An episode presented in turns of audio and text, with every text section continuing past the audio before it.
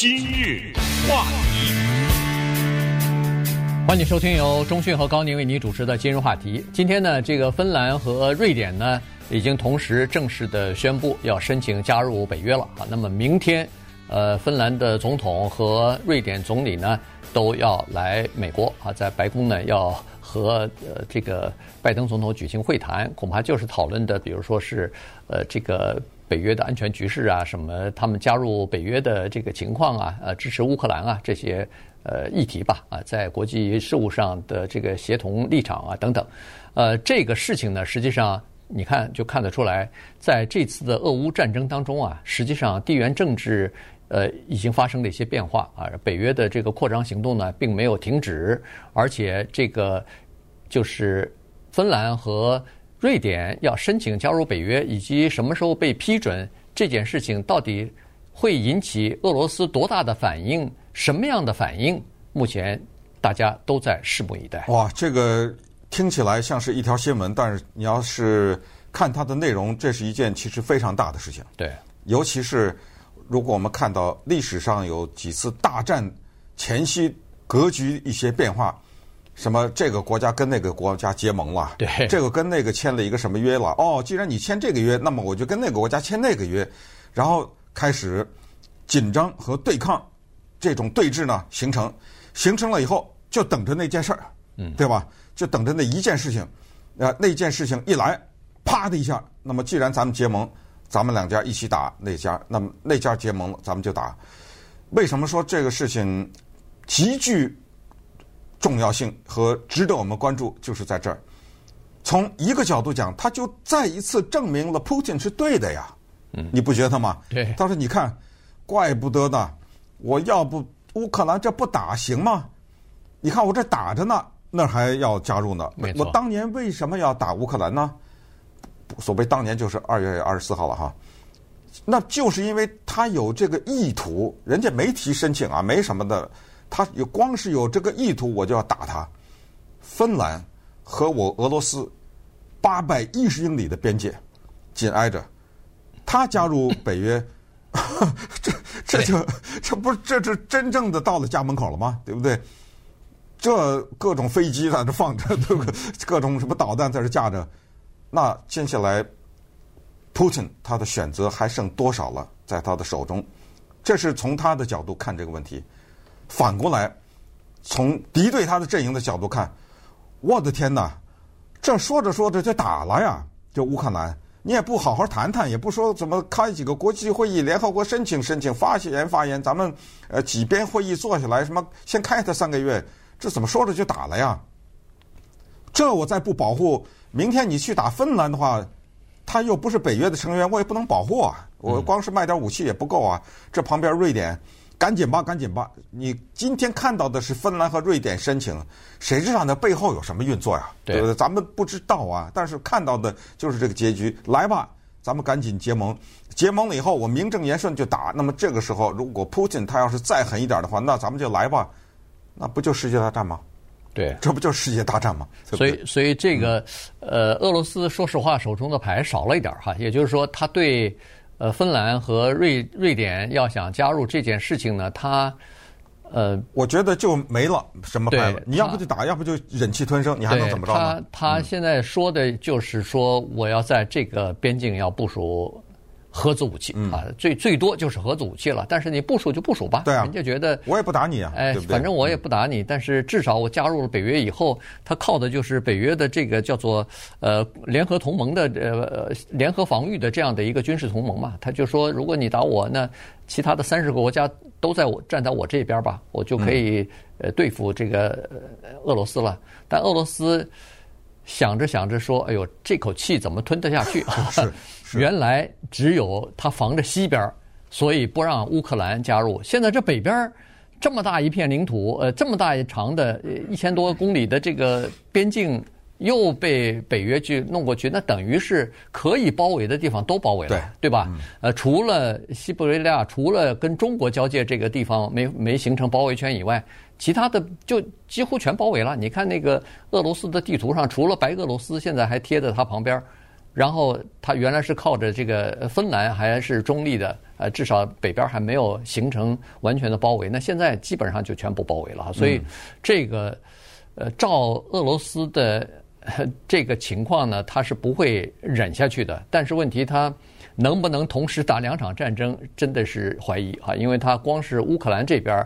我估计他都打得够呛，从现在看上去已经前置。他当然没有投入更多的兵力来解决这个战争，但是问题他确实也投入不不不过去啊，因为他还是要防着其他的地方。所以在这种情况之下，他因为打仗这个东西，尤其是长期打仗，他是打的就是一个国家的实力啊，打的就是一个国家的财力。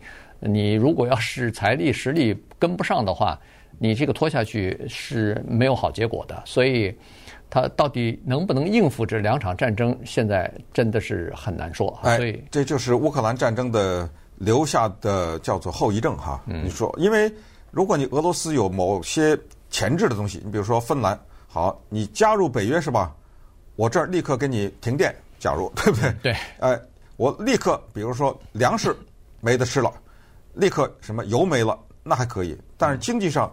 你也治不了芬兰和瑞典，对，军事上那可以啊，那咱们就打吧。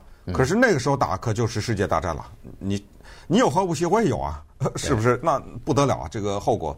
所以你看啊，就是乌克兰战争的发生之前，他的那些参谋也好，他的那些将军也好，跟普京在一起商量的时候，他们有没有考虑到这么远啊？如他们会不会说，如果打到这个阶段没打下来？如果芬兰、瑞典加入北约，我们该怎么办？这个布局有没有布到这么远？咱们不知道。但是呢，我们知道的是，像芬兰和瑞典这种国家，尤其是芬兰，它是有不结盟的传统的。对。二战的时候，有的在世界大战的时候，他们那个时候甚至都高举着不结盟。不过呢，这也顺便说一下，就是芬兰这个国家，尽管它平时不怎么在国际上被提到，但是它跟前苏联是有着。很深的渊源的，他们打过两次比较大仗，两次比较大的仗，一次叫一九三九年的冬天的战争。那一次，请记住，一九三九年苏联当然是共产党嘛，对不对？嗯、那个时候是叫做反法西斯战争。那个时候支持芬兰的武器呀、啊，什么各种各样的支援呢，是德国。所以，一九三九年的那场战争呢，芬兰等于是跟德国在一起打苏联。然后那一次芬兰是落败，嗯，那一次，但是休息了一段时间以后，一九四七、一九四一年第二次世界大战还在进行的时候，又来了第二场叫做 continuation war，就叫持续战争。那场战争打得非常的惨，一口气打到了一九四四年。顺便说一下呢，有个电影叫做《无名士兵》（The Unknown Soldier），二零一七年的。是根据芬兰的一个名著，一九五四年的一本名著改编的电影，而且这是第三次把这个名著拍成电影。如果一个人喜欢看战争片，那我就在这儿告诉大家，YouTube 高清全片都在上面，叫《The Unknown Soldier》，叫做无名士兵，讲的就是一九四一年到一九四七年芬兰的一个机枪排，要机枪连。大战苏联，把那个苏联红军打得个溃不成军的这个故事，这个作为一个战争片啊，是一个非常好看的，而且它也创造了芬兰电影的一个票房。我说这个意思就是说，芬兰跟苏联呐打的呀不可开交，乱成一锅粥。因为什么呢？一九三九年的时候，德国支持芬兰去打苏联，后来芬兰跟德国又干了一仗，呃，他们俩又打起来了。所以这个地方的欧洲这块地方，你知道。正非常的乱，在这个地方，所以呢，现在你必须得承认，是不是又出现乱象？对对吧？又是出现乱象了。而且芬兰，而且芬呃，而且芬兰的这个国民是非常强悍、非常彪悍的。哦、这我告诉你，我为什么推荐大家看这个电影，你就可以看到。对，啊、以少胜多的这个是经典的呃小的战役，一个接着一个。苏联当时认为说，你不就是两百万人口吗？我派个五十万去还不行吗？嗯。结果没想到还真不行。这个芬兰人滑雪什么的，利用它的地形，利用它的天气和这个苏联呃周旋。最后尽管打败了，但是问题让苏联红军真的是在那儿有很多人死亡，有很多人伤亡。呃，对对，几十万呢，死在那个地方。呃，你看你这么一说啊，因为你对这段比较了解，就像好像你看过那个电影一样。对呃那个电影里就是有这种滑雪啊什么的，这些披着那个白色的衣服啊，趴在雪里什么之类的。对呃，大家有机会可以看看，看这种电影可以学到很多历史。The Unknown Soldier 啊，一个无名士兵。今日话题，欢迎您继续收听由钟迅和高宁为您主持的今日话题。这个瑞典和芬兰啊，提出正式加入北约的这个申请，但实际上呢，在一九九四年的时候，尽管他们呃七十年来一直是保持这个中立国的地位啊，但是九四年以来呢，他们还是加入了北约的一个叫做和平伙伴计划啊。那么和平伙伴计划呢，就是说。恨不得叫做准成员的这个待遇了哈，因为呃北约的一些军事行动啊，包括军事演习啊，呃这两个国家都有派人参加了哈，已经。那也就是说，跟北约的关系已经很近了。再加上他们现在从北约的这个呃会员的标准来看，这两个国家基本上都已经符合条件了哈。比如说是以法治为目的啊，然后呃贪污的情况要有这个在某些。就是它有个标准哈，然后呃，这个要不能有上下统一的这种贪污啊，然后不能有现在的这个军事威胁或者是军事冲突啊。如果要是在军事冲突的情况之下，包括乌克兰现在正在打仗，你提出要加入北约那是不行的，因为北约它不愿意为了一个国家呃被整个的国的组织都会拖到你的这个战争当中去啊。所以呢，现在乌克兰是。呃，我看是非常嫉妒的，或者说是心怀不满的看着我这儿想加入，结果被打了。现在一直想加入也加入不了，最终还放弃了哈。现在基本上是放弃加入。可是人家那边那俩人借着这个名名字或者借着这个机会，人提出加入。你看六个月以前，芬兰的民意啊，就是问老百姓要不要加入北约，百分之二十的人要，那就是说百分之八十的人不要。这是六个月以前。现在倒过来了，嗯，百分之八十的芬兰老百姓要加入到北约里面去，那就是他们怕怕到了嘛，对，吓到了，看到那尸横遍野啊，在乌克兰那个地方。最后说一句，这个乌克兰为什么进不了北约？一个是当然北约的有个规定，你处在战争状态，那么临时现加入是不可能。还有就是你刚才说的贪污的这个问题，乌克兰当然现在是在处在被侵略的状态，但是也不能忽视他当年的贪污。他的总统怎么当上的？